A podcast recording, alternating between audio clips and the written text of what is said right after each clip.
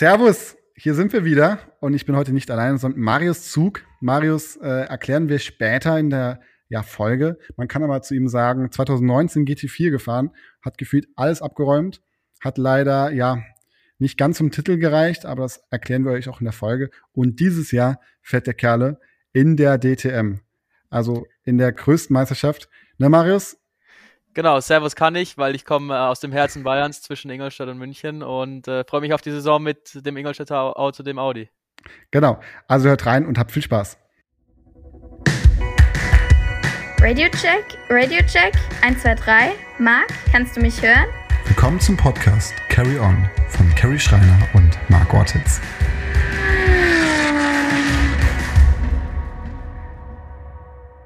Ja, da sind wir wieder zurück. Carrie dieses Mal nicht dabei, aber unser Gast. Marius, hörst du mich schon? Ja, ich höre dich sehr gut. Hi, Marc. Perfekt. Carrie ist dieses Mal in Barcelona, glaube ich, wieder testen oder an irgendeiner anderen Rennstrecke auf der Welt. Ähm, deswegen ist sie leider nicht dabei. Aber äh, Marius Zug ist heute dabei. Über Marius, eine kleinen, also hab ein bisschen was runtergeschrieben, ist 19 Jahre alt, letztes Jahr Abitur gemacht in München, wohnt in Pfaffenhofen. Äh, Pfaffenhofen, für die Leute, die es nicht wissen, liegt nördlich von München, richtig? Richtig, alles genau richtig, wie du es gesagt hast. Ungefähr so 20 bis 30 Minuten, glaube ich, ne? Genau, es ist quasi genau zwischen äh, Ingolstadt und München. Oh, Ingolstadt, Ingolstadt, da kommen wir gleich auch wieder zurück. Ja, Ja, Marius und ich kennen uns seit 2019. Ich habe, wenn ich nach rechts gucke, habe ich so eine Bilderwand äh, mit meiner Freundin und ganz unten links ist ein Bild auf einem BMW, äh, BMW GT4. Und da sitzen wir, denn äh, wir waren beide, also du bei irgendwelchen STS und da haben wir dich halt eben ein Jahr auch schon äh, ja, verfolgt beziehungsweise begleitet. Seitdem kennen wir uns. Und in diesem Jahr 2019 bist du Vizemeister an der ADAC GT4 geworden und European Series. War ein bisschen knapp und auch ein bisschen doof gelaufen am letzten Wochenende, weiß ich noch. Sachsenring, glaube ich, ne? Ja, das war in, in der deutschen Meisterschaft, war das, äh, sind wir da als Tabellenführer angereist zum letzten Rennen. Ähm, da war die Hoffnung noch ein bisschen größer. Bei der Europameisterschaft war schon vor dem letzten Wochenende klar, dass wir das nicht mehr selber in der Hand haben. Ja. Ähm, aber ich schätze mal, in dem Jahr habe ich trotzdem sehr viel gelernt. Mit Gavi zusammen waren, waren, waren ein gutes Team. Ähm, hätten auch beide Meisterschaften gewinnen können, aber hätte nicht sein sollen und äh, am Ende sind wir dann zweimal Vizemeister. Man muss dazu sagen, ähm, dein erstes Jahr im GT-Sport. Du kamst vom. Kart. Ja. Ähm, und das ist dann, war schon eine sehr, sehr krasse Leistung. Der BMW war auch sehr stark in diesem Jahr. Und äh, Sachsenring war, glaube ich, sind die KTMs hinten draufgefahren. Dadurch ist Ja, Aus- genau. Einmal hat Oh. es den Gavi erwischt von der Seite, glaube ich, und einmal dann direkt im Start im zweiten Rennen. Genau, in European Serie waren es, glaube ich, ein Mercedes, der äh, im Regen etwas euch rausgedrängt hat. Am Nürburgring. Ja, genau. So fehlende Punkte. Richtig. Aber so ist Motorsport. Dann bist du zwei Jahre in Italien gefahren, ne? Genau, Bruno richtig. Sch- Ich war jetzt auch mit, mit BMW weitergefahren, eben wie du gerade gesagt hast, mit Bruno, der jetzt auch mal letztens zu Gast war. Ja. Ähm, und noch ein paar anderen BMW-Werksprofis und mit Stefano, der mich immer begleitet hat. Ähm, wir hatten in Italien eine Meisterschaft, die sich zusammengesetzt hat aus Sprintrennen und Endurance-Rennen. Mhm. Ähm, also relativ kurze Endurance-Rennen, drei Stunden und eben 60 Minuten Rennen Sprint. Ähm, und da habe ich eben mit dem GT3-Auto das Fahren gelernt. Ähm, krasser Unterschied zwischen GT3 und GT4, weil du bist ja beides von BMW gefahren. ich sag mal, am Anfang ist man wahrscheinlich noch so jung, dass man da sich äh, schnell einschießen kann, aber ich äh, hatte auf jeden Fall die ersten, äh, das erste Mal bin ich ein Monster gefahren, noch 2019, da hatte ich schon auch noch die Hosen voll. Ja. Nein, äh, das, ja. Und, und man muss dazu sagen, Bruno war sehr begeistert von dir. Also Bruno hat sich wirklich die ganze Zeit gelobt und meinte echt, ähm, für ihn, er ist halt nicht mehr der Jüngste, war aber in dem Dreierteam ähm, der Mittlere, sage ich mal. Und er fand es Genau. super interessant, mit jemand sehr Jung zu arbeiten und halt auch mit jemandem etwas Älterem. Ja, Ähm, ja, habe ich, hab ich gehört und kann man nur zurückgeben. Man, man lernt im Motorsport nie aus und ähm, es war im zweiten Jahr auch ein Unterschied, weil da hatten wir Bruno für alle vier Langstreckenrennen ähm, und im ersten Jahr hatten wir Bruno nur einmal dabei. Aber das war auch sehr, sehr gut oder besser, würde ich auch vor allem sagen, dann einen konstanten dritten Partner zu haben. Ähm, und wie er gesagt hat, im Motorsport lernt man nie aus, man kann von jedem was lernen und das hat auf jeden Fall viel, viel mir geholfen. Ja. Und ähm, man muss dazu sagen, dein Papa, der Thomas, ist selber auch Motorsport gefahren. Dadurch bist du überhaupt in die äh, Szene, in die Branche reingekommen, denke ich mal. Ich glaube, ich habe Genau. irgendwo le letztens bei einer Pressemitteilung gelesen, Oschersleben, Porsche Cup. Ja, genau, richtig. Also da gibt es ja in Oschersleben gibt's ja die Kartbahn und die große Rennstrecke. Ähm, Und mein Dad war da beim Porsche-Rennen und ich war da gerade neun Jahre alt oder acht, acht Jahre noch. Und da war eben auch parallel ein Kartrennen und ich sag mal, die, die Jungs in meinem Alter sind nicht Porsche-Rennen gefahren, sondern eben Kartrennen.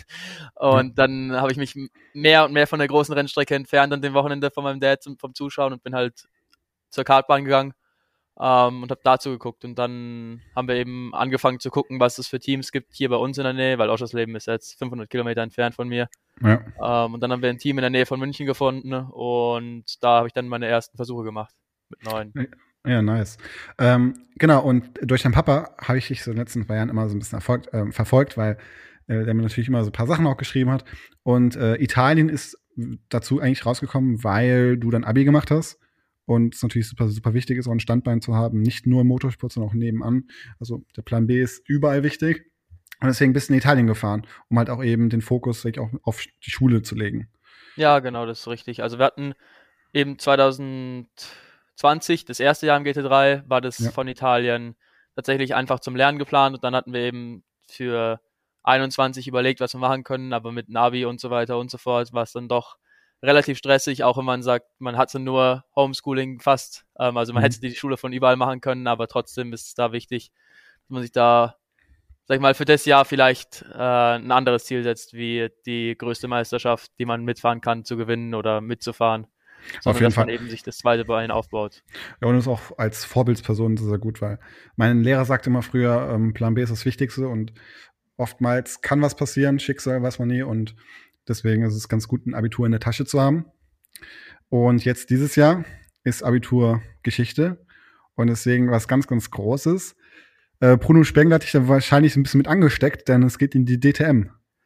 Ja, richtig. Also er hat viel von der Rennserie geschwärmt auch schon. Ähm, er ist ja mit den Klasse 1 Autos noch gefahren. Ja. Also wahrscheinlich mit, äh, wenn man nur auf die Performance achtet, den DTM-Autos schlechthin.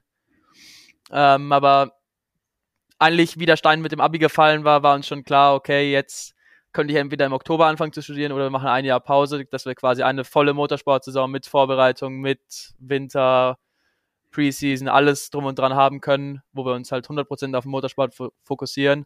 Mhm. Ähm, und das war dann sehr schnell klar, dass wir das, den Studienbeginn ein Jahr warten lassen und äh, ein Jahr das machen, wo, wo wir richtig Lust drauf haben oder wo ich richtig Lust drauf habe.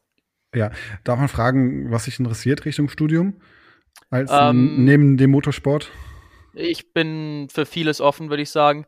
Okay. Ähm, es wäre natürlich, Bauingenieur wäre in die Richtung, was mein Dad macht. Ähm, aber sonst könnte ich mir auch ein Marketingstudio vorstellen oder sowas in die Richtung. Ja, nice. Ja, dann DTM mit Attempt Racing, neues Team, auch in der DTM selber, ähm, von Audi ja, unterstützt. Ähm, Audi GT3, bist du schon gefahren oder werden dann die nächsten Tage die ersten Kilometer gesammelt? Ja, es gab ja jetzt wieder ein neues Evo-Paket von dem Auto. Ähm, mit dem Evo 1 bin ich schon mal gefahren, 2019 auch. Das war tatsächlich mhm. noch vor dem ersten BMW-Test im GT3, habe ich einmal mit den Audi fahren dürfen. Auch beim Attempto schon, beim Akin. Ähm, und ja, die haben jetzt ein Auto von letzten Jahr noch umgebaut, eben auf den Evo 2 Spec. Das wird jetzt dann fertig und mit dem neuen Auto können wir jetzt dann anfangen, Anfang März anfangen zu fahren. Okay. Ja, du sitzt, wenn man, also ich sehe Marius, ihr werdet ihn natürlich nicht sehen. Er sitzt in einem ja sehr, sehr professionellen Simulator, würde ich sagen. Also wenn man nicht wüsste, dass Marius Rennfahrer ist, könnte man meinen, er wäre ähm, Twitch-Streamer im Motorsport. Ist das ja. so deine Vorbereitung im Winter? Ähm, ja, das kann man natürlich, also es ist, der Spirit ist immer derselbe, sage sag ich oft, dass äh, egal ob ich hier fahre oder im, im echten Auto, man will natürlich immer das Maximale rausholen. Äh, Im Winter ist es gut, um die Strecken kennenzulernen und auch mal zu fahren. Ähm, aber ja, also selbst wenn für alle Hilfe für den realen Motorsport ist es natürlich immer noch cool, auch mal ein richtig kompetitives Simulatorrennen mitzufahren. Zum ja. Beispiel die DNLS gibt's da oder sowas in der Art, äh, wo man dann schon gegen die Sim-Profis antritt und dann vielleicht auch mal das ein oder andere Mal in die Schranken gewiesen wird, aber sich halt trotzdem da an der Challenge noch äh, verbessern kann und äh, aufarbeiten, sozusagen, hocharbeiten. Ja, und auch im Simulator, muss man ganz sagen, ähm, da bist du schon etwas länger drin. Ich glaube, seit zwei Jahren, seit eineinhalb Jahren. Genau, richtig. Mit Büro Süd und, ist mein Team. Genau, und du fährst ja wirklich im richtigen Team und äh, immer regelmäßig Rennen. Äh, kannst du das ganz kurz mal erläutern für die Leute, die nicht so die Ahnung haben? Ich weiß persönlich jetzt auch nicht so ganz genau, wie die Struktur dahinter ist. Ähm, Gibt es da richtige Teams wie im Motorsport, die dann wirklich an einer Rennserie mitfahren wo es um Preisgeld geht oder ist es eher Spaß? Also ist es nur Fun? Ja, das, das auf jeden Fall. Also es gibt auch Preisgelder. Ähm, es gibt mit Sicherheit vier, fünf, sechs, sieben, acht weiß ich nicht, eine Handvoll große Teams, richtig große Teams und dann aber auch viele Teams, die zum Beispiel aus dem echten Rennsport kommen und eine E-Sports-Team gründen.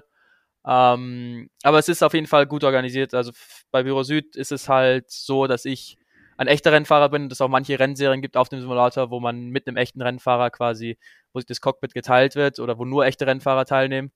Ähm, aber auch auf der anderen Seite, wie ich gesagt habe, zum Beispiel die DNLS, die ist so eine Rennserie, wo beides der Fall ist. Also man braucht einen echten Rennfahrer und einen Simulatorfahrer. Und dann, wenn du halt einen Stint fährst gegen einen Simulatorfahrer, wird es schon schwer, auch wenn Echt? du dich wirklich gut vorbereitest, weil die Simulatorfahrer das halt, die geben halt acht bis acht jeden Tag alles im Sim. Ähm, und es ist halt mit der Motorsportvorbereitung für die Saison schwierig. Ähm, mhm. Aber man, man gibt immer alles und man versucht sein Bestes und wenn man dann gegen einen echten Pro fährt, den man vielleicht auch noch auf der echten Rennstrecke kennt oder mit dem man schon mal in echt gefahren ist, dann ist es natürlich auch ganz cool, sich da mal zu sehen und da mal ein bisschen zu fighten. Ja, Lauren Heinrich ist ja, sag ich mal so, einer, den man so kennt, der jetzt auch Porsche Werks, Junior-Werksfahrer geworden ist, der aus dem Simulator sozusagen ins Cockpit kam und vom Cockpit jetzt zum Werksfahrer wurde. Ist eine krasse Nummer. Ähm, jetzt hier Robert ist auch ein guter Freund von dir. Ähm, den habe ich jetzt auf Mallorca nochmal an Silvester getroffen gehabt. Ähm, der sagte mir auch, dass er halt sehr, sehr viele Simulator fährt und ist letztes Jahr ADAC GT4 gefahren und fährt auch wahrscheinlich dieses Jahr vielleicht ein, zwei, drei, vier Rennen. Ähm, also man, man sieht schon einige Leute, die im Simulator sitzen, dann auch auf der Rennstrecke. Wie kann man sich das vorstellen als äh, ja, Motorsport-Fan? So ein Simulator, ich kenne das von Logitech. Äh, ich gehe in den Mediamarkt, kaufe mir für 70 Euro ein Lenkrad und ein Pedal, was ich dann einmal am Tisch festmache und am Boden fest äh, tape als Profi redet man davon vom Simulator von 5.000, 10.000. Phoenix Racing verkauft, glaube ich, Simulatoren bis 35.000 Euro. Ähm, ist das überhaupt wichtig oder kann man einfach mit etwas Billigem anfangen? Hm, wie du schon sagst, es gibt da, es ist wie so oft, äh, es gibt eine Grundausrüstung, die man im Endeffekt braucht. Wie du sagst aber, da, wenn man nur zum Spaß fährt und ein bisschen Auto fahren will und dann reicht auch sowas. Ähm, also es wird natürlich dann, wenn du wirklich competitive Rennen fahren willst, muss man schon ein bisschen äh, ein paar Teile zumindest auf einen äh, gewissen Standard bringen. Mhm. Ähm, aber ich denke, das ist wie in jeder Branche auch, wenn du, wenn du vielleicht das ganz simpel jetzt gesagt, ein Champions League-Spieler trainiert auch mehr wie ein Kreisligaspieler. Ja, und, und man, man, muss ja. dazu sagen, das ist auch mega anstrengend.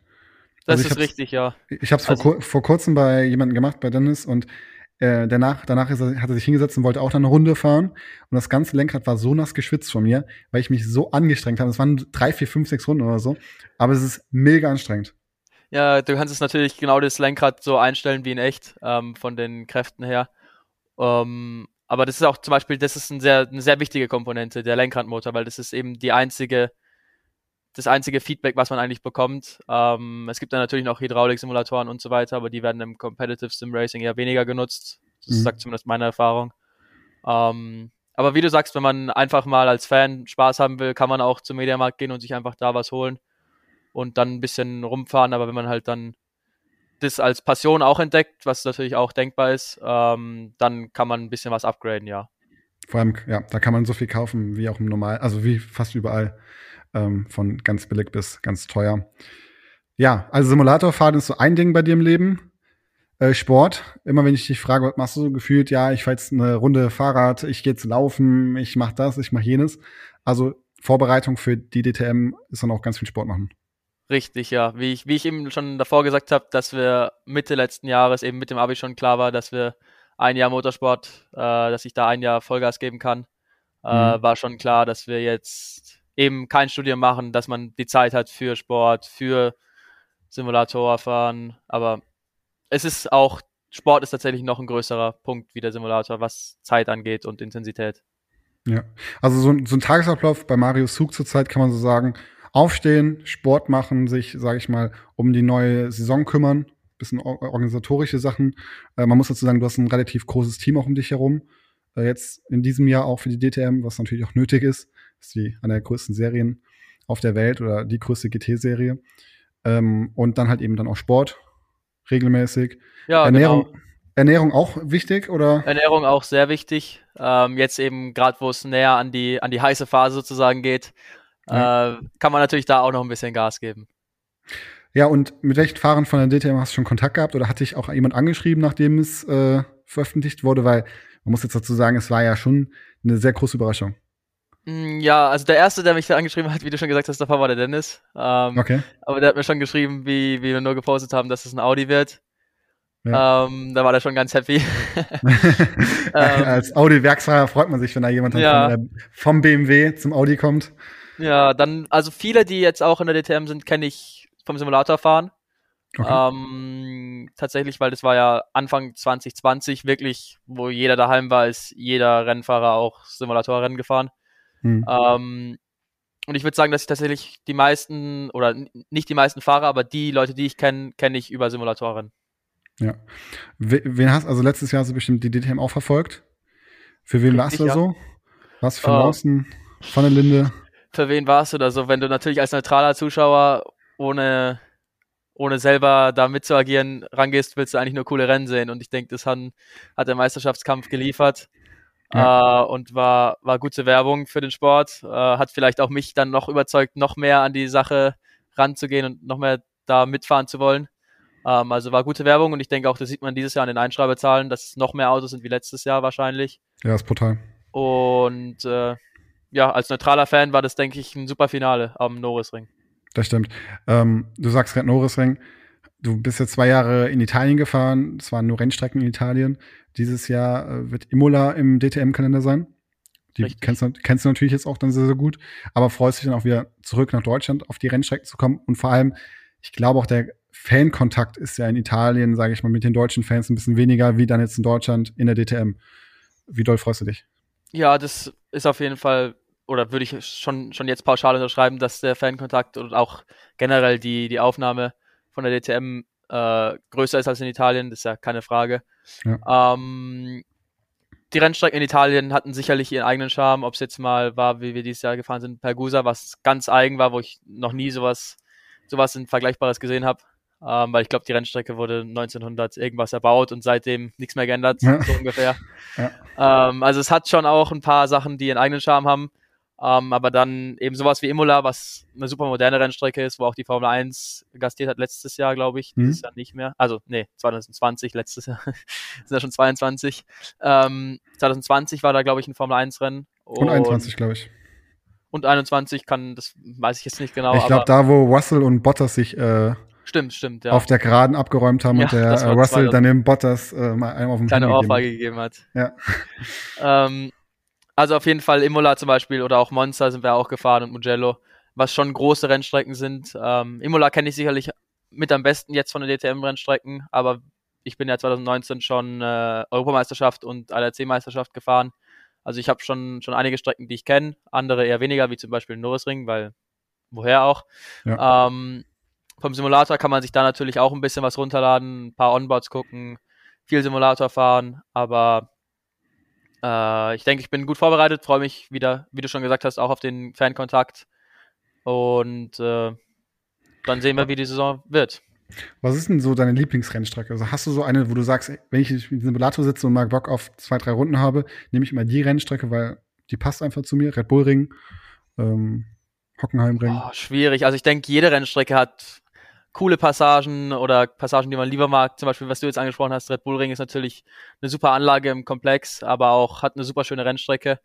Ähm, wenn man da alle Faktoren reinzieht, dann ist Red Bull Ring sicherlich sehr weit vorne in der Liste. Ähm, Portimao finde ich auch eine coole Anlage, wo das erste Mhm. Rennen ist dieses Jahr. Red Bull Ring das vorletzte. Spa ist natürlich auch eine super Rennstrecke für die DTM jetzt, wenn du auf den Kalender blickst. Eine Ja. super traditionsreiche. Ähm, und sonst, ja, würde ich vielleicht gerne mal auch in Amerika der Zukunft irgendwann mal fahren, aber das ist noch Zukunftsmusik und ich konzentriere mich jetzt auf die acht Rennen dieses Jahr. Was sind denn deine Ziele in der DTM? Also klar, Meisterschaft, äh, 19 Jahre, erstes Jahr in der DTM, äh, das erste Jahr dann auch im Audi. Ähm, müssen wir jetzt nicht ganz hart übertreiben, aber Hauptsache wirklich ähm, im Mittel, Mittelfeld, Vorderfeld mal ein bisschen ranfahren, ähm, mithalten, den ein bisschen ärgern, ein bisschen zanken. Ja, du, also die, die Ziele sind tatsächlich relativ undefiniert bei mir, weil ich äh, eben jetzt in Italien gefahren bin und das Niveau jetzt ganz anders wird und auch die Meisterschaft, die wird ganz anders. Ja. Und ähm, es ist mein erstes Jahr. Es soll nicht alles unter, das, unter diesen Vorhang reinfallen, dass man sagt, es war mein erstes Jahr, man kann mal hier einen Fehler machen, man kann mal da einen Fehler machen, sondern ich bin da schon selbstkritisch genug, denke ich mal, dass mir solche Sachen hoffentlich nicht passieren oder solche leichten Fehler. Mhm. Ähm, aber solange ein stetiger Aufwärtstrend da ist, bin ich, bin ich happy. Und wenn wir natürlich schon im Mittelfeld anfangen, dann ist die Reise bis vorne nicht ganz so lang. Ja. Äh, selbst wenn es am ersten Rennen noch nicht so läuft, dann äh, fokussieren wir uns, äh, gehen ins Detail und arbeiten so viel wie es geht fürs zweite Wochenende, um halt äh, auf jeden Fall Schritte nach vorne zu machen. Du bist ein kleiner Kämpfer, so ein bisschen wie dein Papa. Kommst du auf ihn, glaube ich, ein bisschen. Äh, es gibt auch eine schöne Geschichte. 2019, Sanford war es, glaube ich. Ich frage mich nicht, ob es European Series oder äh, ADAC GT, also GT4 war. Ja, ich glaube, es war deutsche Meisterschaft tatsächlich. Da bist du in der letzten Kurve, also war noch der um Umbau noch nicht fertig. In der letzten Kurve bist du irgendwie ganz komisch in die Leitplanke reingefahren.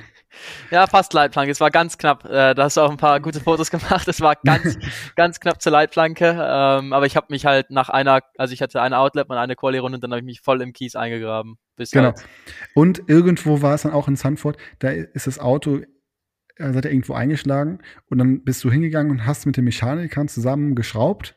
ja, das war die Europameisterschaft. Genau. War Im Qualifying, war da war Äh, dann bis, genau, weil irgendwie Qualifying und Rennen war dann irgendwie am gleichen Tag, also nur ein paar Stunden später. Und hat Marius sich äh, ja, gesagt, Leute, ich habe keine Ahnung eigentlich richtig, aber sagt mir, was er braucht. Ich laufe von links nach rechts und dann ist er wirklich die ganze Zeit an diesem Zelt rumgelaufen und hat dann äh, Schlüssel 7, Nuss 8, keine Ahnung, was man alles braucht, ähm, dem Mechaniker gegeben und hat dann wirklich da angepackt, dass das Auto dann bis zum Rennen fertig wird. Ja, Und- ja, das war tatsächlich, also ich bin nicht so super, super technisch begabt gewesen damals noch in der Zeit. Äh, also ich bin auch ein paar Wege umsonst gelaufen, aber es schadet ja auch nicht. Ähm, aber ja, da haben wir es dann fürs Rennen noch geschafft. Das zweite Rennen war dann nicht so gut, das erste haben wir dann tatsächlich noch gewonnen, aber ja, war, war ein schwieriger, ein schwieriger Tag, trotz alledem eben vom Quali-Unfall, dann trotzdem noch das erste Rennen zu gewinnen und im zweiten dann, keine Ahnung, irgendein Ergebnis abzuliefern, woran man sich nicht mehr dran wirklich erinnert. Ähm, Ja. Da gab es noch einen schweren Unfall, glaube ich, irgendwo. Ähm, ja, im zweiten Rennen am Anfang direkt. genau, Da ein Ziel, auf der Ziel Unfall am gerannt. Startziel, ja. Das stimmt. Ja, das waren echt Zeiten, aber ähm, du hast dich echt krass auch entwickelt, hast auch jetzt zwei Jahre Italien auf dem Buckel und jetzt dieses Jahr DTM. Wird auf jeden Fall mega, mega spannend. Ähm, dann kommen wir noch mal ganz kurz zurück zu deinem Papa. Deine kleine Schwester fährt ja auch Motorsport. Richtig. Ähm, ist vom Kart letztes Jahr VW. Ja, helfen. ein VW Cup. Ich glaube, VW Up war das. VW Up, das war so ein äh, Markenpokal. Genau. Fährt sie dieses Jahr auch was? Ja, aber das, also weiß weder ich noch sie, glaube ich, wo es die Reise hingehen wird. Ähm, die ist natürlich noch in einem, in einem anderen Stadium, wie, wie jetzt bei mir die Karriereplanung ist. Ähm, aber Ja. die, die geht auch ihren Weg und, und gibt da auch äh, alles, was sie hat. Kommst du dann zum großen Bruder und sagst, hey Marius, kannst du mir einen Tipp geben oder guck mal die Onboard mit mir an, sag mal, wo ich vielleicht früher auf den Pin gehen kann. Oder, äh, tatsächlich manchmal schon, ja, aber es ist schwierig gewesen die letzten Jahre, weil ich ja selber viel, also wie du schon gesagt hast, mein Tag beginnt mit Sport und dann Ernährung noch achten und dann noch Simulator fahren. Also es ist schwierig auch sogar Zeit mit der Family zu verbringen oder wenn du jetzt sagst, Zeit mit der Family sollte eigentlich weniger Motorsport behaftet sein. Natürlich ist es bei uns jetzt schwierig, wenn wir zwei Motorsportler haben. ähm, aber es, es gab ab und zu schon die Situation, ja, aber nicht so oft, wie man denkt, glaube ich. Okay. Ja, und äh, dein Papa, bist du mal gegen dein Papa in, meinen letzten, in den letzten Jahren Rennen gefahren, irgendwo auf der Rennstrecke mal? Nee, also mein Dad hat sich äh, verabschiedet, wie ich begonnen habe sozusagen. Ähm, also ihm hat es schon, er hat mich immer begleitet und war immer dabei. Ähm, aber wie gesagt, er hat sich verabschiedet, wie ich begonnen hat und war dann äh, Supporter Nummer eins. Das ist auch witzig bei euch, also weil halt eben deine kleine Schwester halt auch im Motorsport aktiv ist und du halt auch unter 18 warst, ähm, mussten deine Eltern sich sozusagen am Wochenende trennen. Da ist deine Mama zum Beispiel mit Lilly dann äh, zum Kartrennen gefahren und Thomas, dein Papa, mit dir zum äh, nach Oschersleben, wie auch immer, zum richtigen Rennen. Ja. Und dann äh, habt ihr die Wochenenden getrennt verbracht und habt euch dann, dann sonntagsabends wieder zu Hause getroffen, gefühlt. Ja, im Idealfall Sonntag. Wenn nicht, dann erst, wenn es weiter weg war, dann montags. Ja, also das ist so, äh, bei Familie Zug ist Motorsport schon ziemlich weit oben. Und äh, ein sehr schönes, ja, ein schöner, schöner Begriff und äh, macht ja auch allen Leuten sehr viel Spaß. Ja, dann an die Zuhörer. Also Zuhörer, ich habe mich vorbereitet auf Marius. Ähm, hab den auch eingegeben. Er hat eine, eine Homepage, hat Facebook, hat Instagram, TikTok hast du. Äh, da kommt auch dieses, da kommt auch dieses Jahr einiges. Bin ich Genau, äh, mir da wollen wir relativ, Gas geben. Genau, bin ich mir relativ sicher. Also da könnt ihr gerne mal vorbeischauen. Vor allem werdet ihr auch viel mitbekommen, wie es um DTM-Fahrer hinter den Kulissen abläuft, ähm, ja, wann der Tag beginnt, wann der Tag endet, ähm, was er an so einem Tag macht. Ähm, ich glaube, da wird es sehr, sehr interessant. Ähm, das mache ich mit zwei, ja, mit zwei Kollegen zusammen. Da haben wir uns einiges überlegt. Und genau, da ist uns aufgefallen, oder ist mir aufgefallen, der Marius hat noch gar kein Wikipedia. Das gleiche Problem hatten wir vor eineinhalb Jahren mit Dennis Marshall.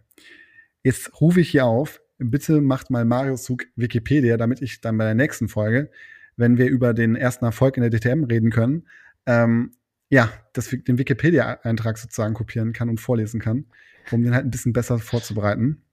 Das wäre wirklich sehr, sehr nett. Dann letzter Punkt habe ich hier stehen, 24-Stunden-Rennen.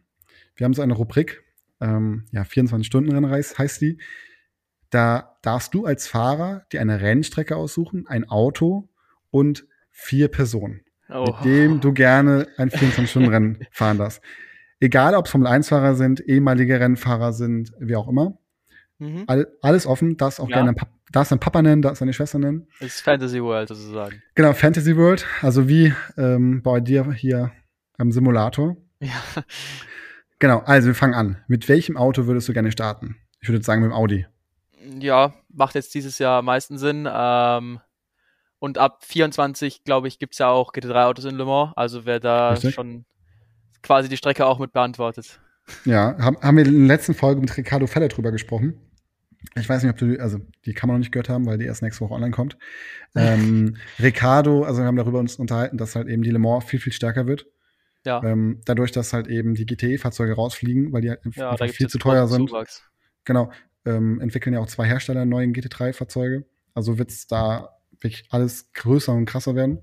Ja. Äh, ähm, kleiner Fun-Fact, ich weiß nicht, ob du es weißt. Ricardo Feller, das beschäftigt mich immer noch, hat ein RS6, mhm. aber fährt privat einen Suzuki Jimmy. Kennst, kennst, kennst ja, du einen? Ich, ja, ich das weiß. ist so ein ganz kleiner Geländewagen. Ja, das ist lustig. Der ist cool hat er auch gesagt, er findet den Suzuki Jimmy so gut, dass er sein RS6 in der Garage stehen lässt manchmal. Wieso nicht? Ich habe gesagt, ich habe einen Zehner in die Mitte gelegt, wenn er damit mal ins Fahrerlager kommt. Als Audi-Werksfahrer. Also ich denke, jetzt zurückzukommen zur Fantasy World, ich denke, ich wäre, Le Mans wäre tatsächlich das Rennen, weil es mhm. ist halt das Rennen, der Rennen, wenn du an 24-Stunden-Rennen denkst. Ähm, dann ab 24 mit dem GT3-Auto ähm, mit dem R8 oder was es dann auch immer gibt von Audi. Wahrscheinlich wird es noch der R8 sein, würde ich jetzt mal so behaupten. Ja. Oder in den Raum werfen. Und jetzt kommt's. Ähm, und fahrertechnisch quasi drei neben mir. Genau. Ähm, ich würde vermutlich den Bruno mitnehmen, weil ich ein gutes Verhältnis mit ihm hatte, denke ich, und, und uns gut verstanden haben und ich ihn jetzt schon kenne. Also gehst du wieder auf Performance? Ich gehe auf, ja, natürlich, aber der Bruno ist äh, ein Routinier und äh, ohne ihm da jetzt Rundenzeit absprechen zu wollen, hat er die Erfahrung, die man für solche Rennen braucht. Ja. Ähm, und ich denke, dass man, wenn man, wenn man da gut performen will, hilft nichts, drei 16-Jährige zu nehmen, noch mit mir und dann haben wir, glaube ich, ein bisschen zu jungen Mix. Der kann natürlich super gut funktionieren. Äh, Im Qualifying zum Beispiel, aber wenn es dann mal kommt, durch die Nacht zu kommen und so weiter mit Verkehr, ist schon wichtig, auch Routiniers zu haben. Also würde ich auf jeden Fall den Bruno mitnehmen. Mhm. Ähm, dann vielleicht den Dennis, weil der Dennis äh, super cooler Typ ist und super lustig drauf ist, aber auch super schnell ist. Ja. Und wenn wir dann in dem Thema bleiben, dass wir einen guten Mix machen, hätten wir zweimal jung und würde noch einer fehlen mit viel Erfahrung. Da würde ich vielleicht nehmen. Vielleicht Kevin Estre. Kevin Estre? Ja echt, echt krasser Fahrer. Also mit Kevin ja. Est haben wir in Spa zusammengearbeitet. Wie krass der fokussiert ist, wenn er an der Rennstrecke kommt. Ja. Wirklich irre. Ähm, mit dem habe ich jetzt noch nicht so viel äh, in Kontakt gekommen, aber wie er, eben wie du gesagt hast, wie er, wie er sich gibt und wie er abliefert, ist schon äh, ja. herausragend. Und ich weiß nicht, es ist eher, ob die die Fahrer schon gesagt haben. Noch ich glaube noch es nicht. Gibt die, ich glaube, es gibt drei Porsches mit Preining, ist für Team 75. Team, genau. Ähm, und SSR hat zwei Autos genannt, aber noch fahrerlos.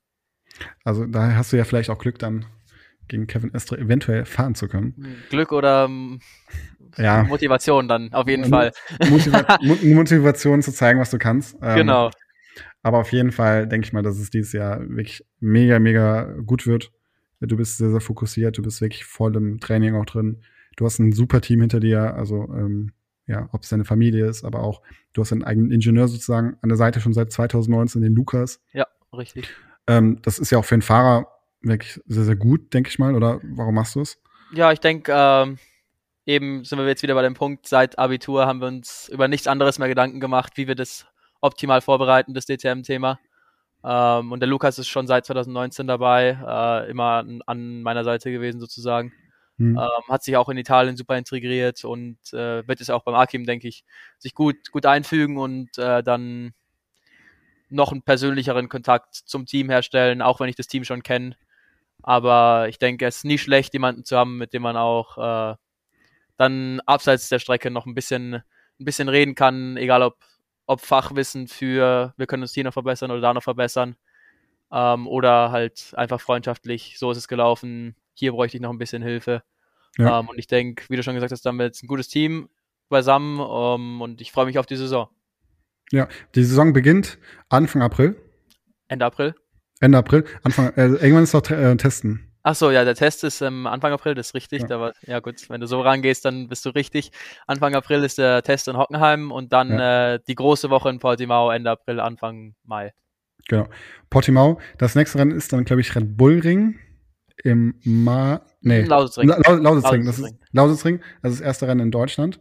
Richtig. Und ähm, genau, ich denke mal, viele Leute, die hier zuhören, die kommen ja meistens dann auch von Carrie oder von unseren anderen Gästen. Vielleicht haben sie noch nicht von dir gehört oder noch nicht so richtig gesehen. Also schaut gerne mal bei Marius vorbei auf Instagram. Ist ein junger Kerl, 19 Jahre alt.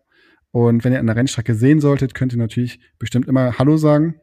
Auf jeden und Fall. Ich auch in für alles zu haben. Und wir haben uns auch äh, coole Sachen für die Fans überlegt, dann für unterm Jahr. Genau. Und ähm, wir würden also ich würde mich über einen Wikipedia-Eintrag freuen, damit ich einfach beim nächsten Mal besser vorbereitet bin. Und äh, ich wünsche dir jetzt einfach, Marius, alles Gute, auch für das Jahr 2022. Dankeschön.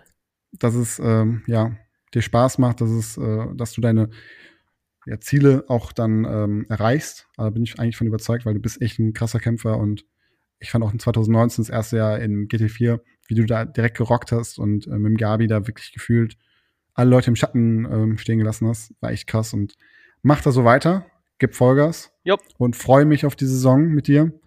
Und dann äh, hören wir uns. Mit Sicherheit, ja, wir geben Gas. Also, Leute, habt viel Spaß. Ähm, ja. Und dann hören wir uns dann wieder in 14 Tagen. Vielen Dank, Marius. Danke dir. Ciao, ciao. Ciao.